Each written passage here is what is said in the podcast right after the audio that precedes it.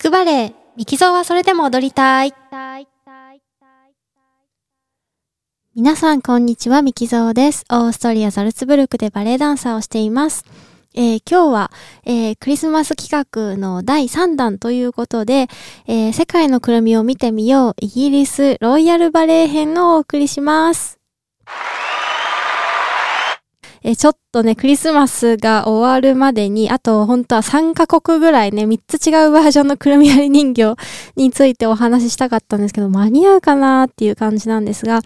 えっ、ー、と、年明けまでね、えくるみ人形を上演している、えっ、ー、と、バレダもあるので、まあいいでしょうということで、ゆっくりやっていきたいと思います。ぜひお付き合いいただければなと思います。えー、今回ご紹介するイギリスのロイヤルバレエのくるみ割り人形は、えー、正直私の推し、くるみ割り人形と言ってもいいと思います。えっ、と、実際ね、残念ながら生で見たことはないんですけれども、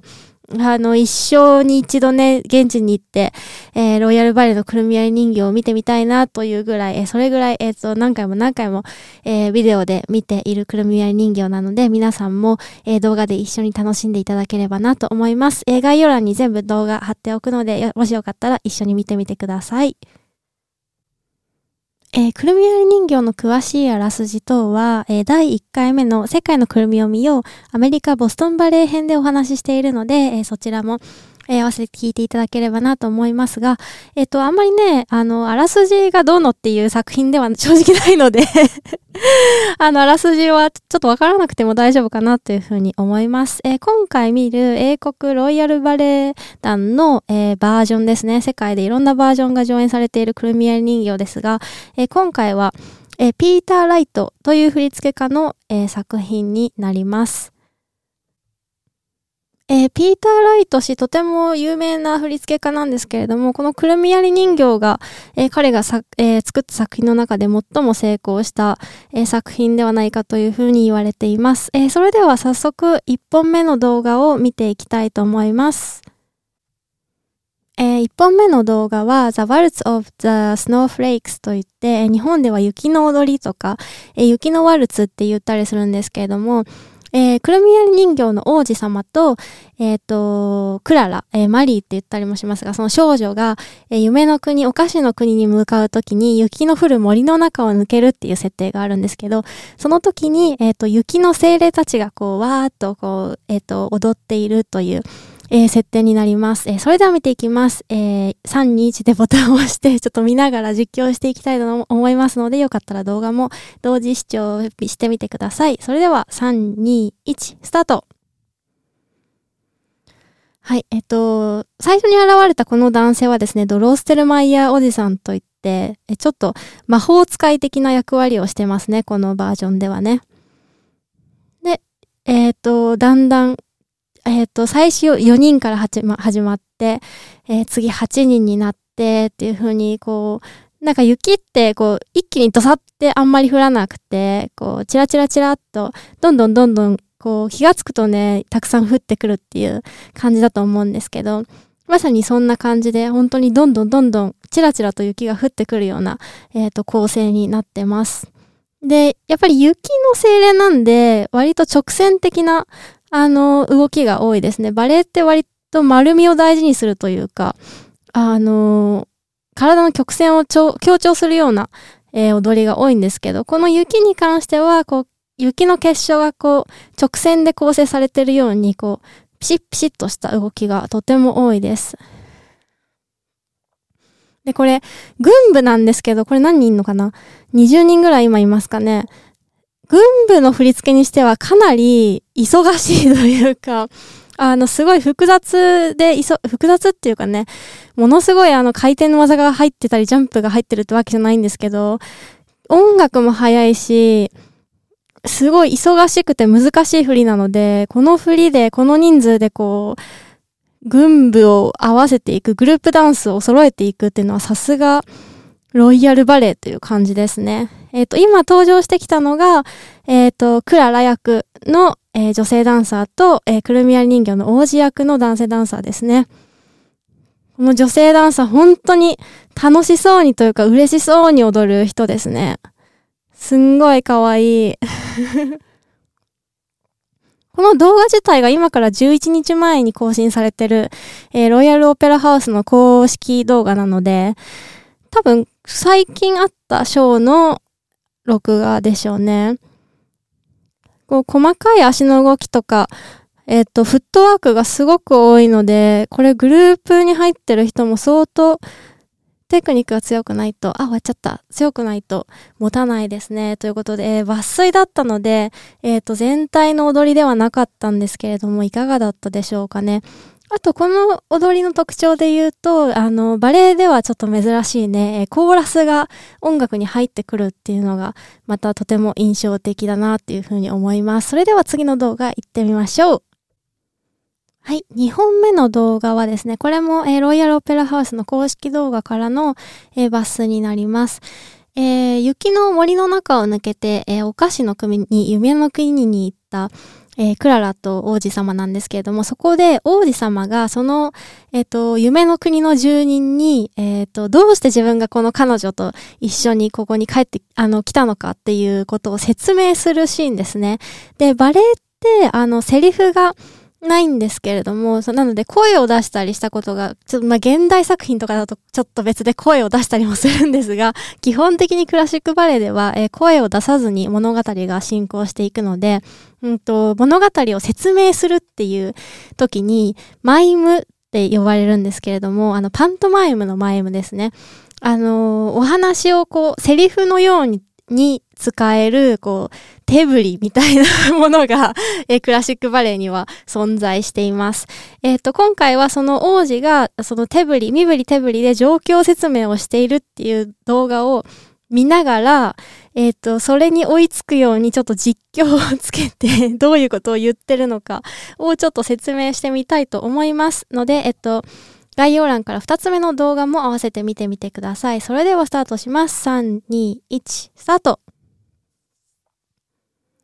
はい。こんにちはということで、えー、っと、私は、あの、遠いところからここに来ました。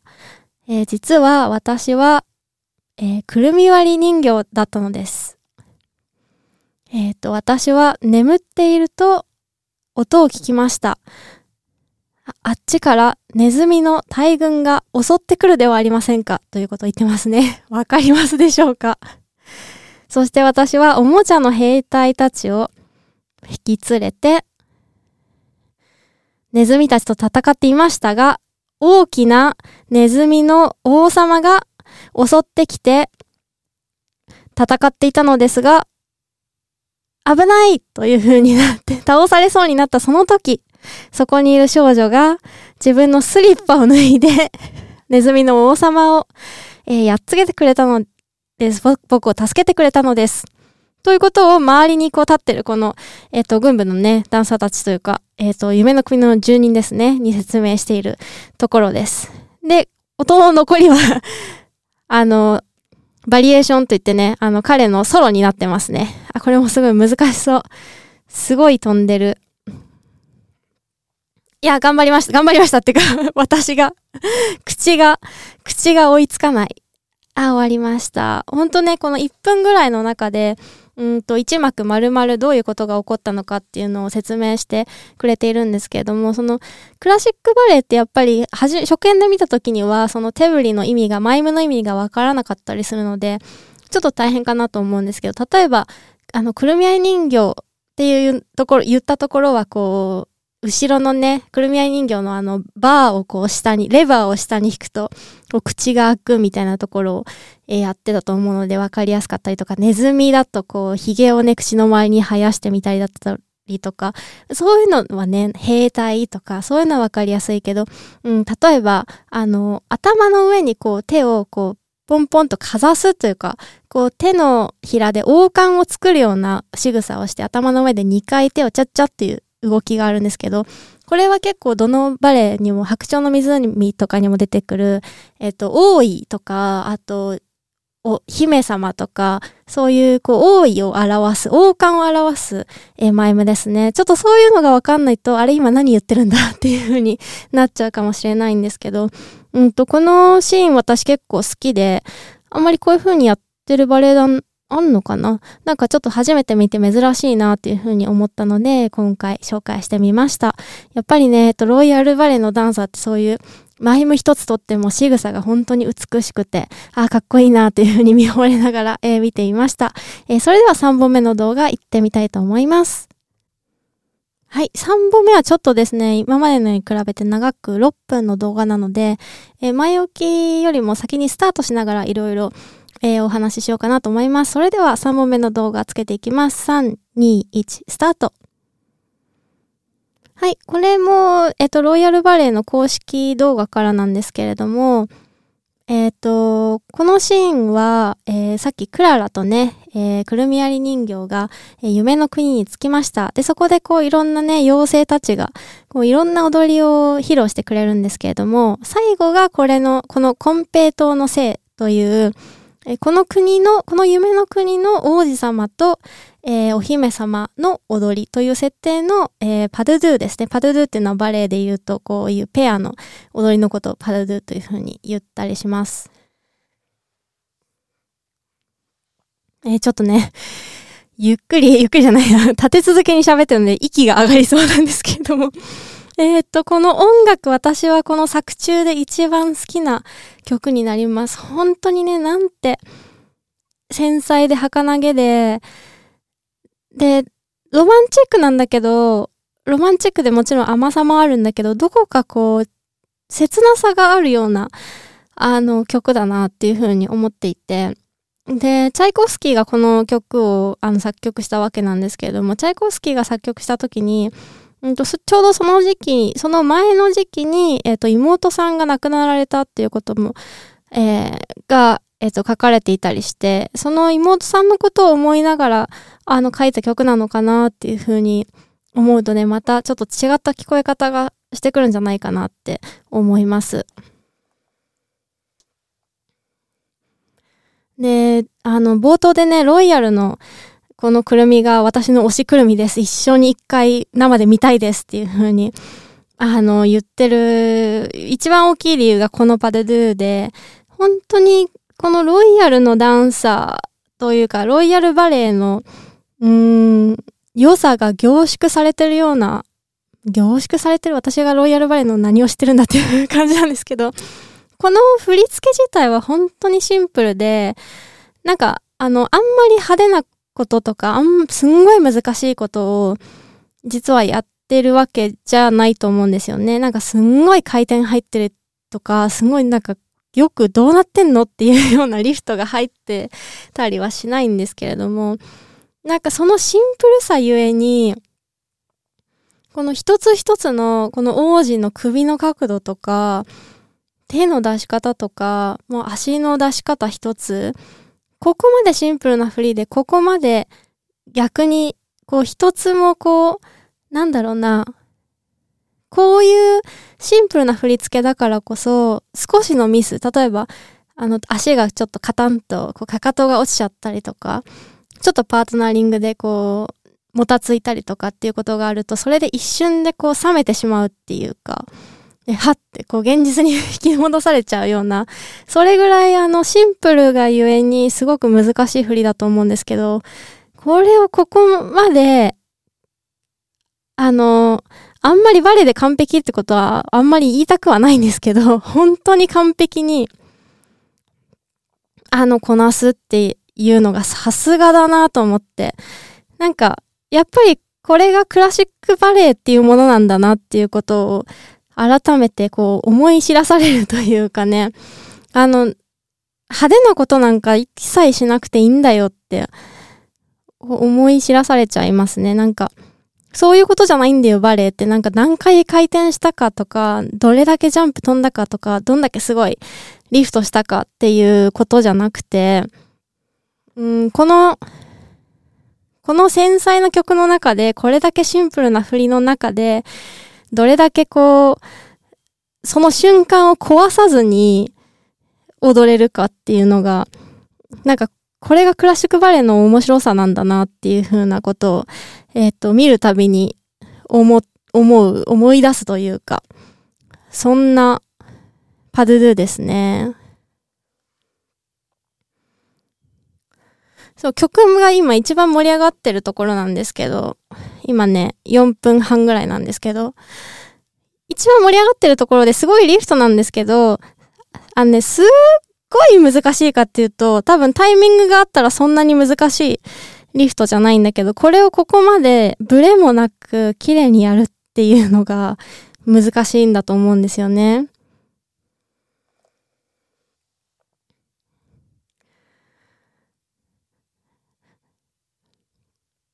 ね、ロイヤルバレーの上半身の使い方ってすごい控えめだと思うんですけど、なんかそれが本当にこの曲、この題材に合ってるっていうか、こんなに控えめなのにこんなにこ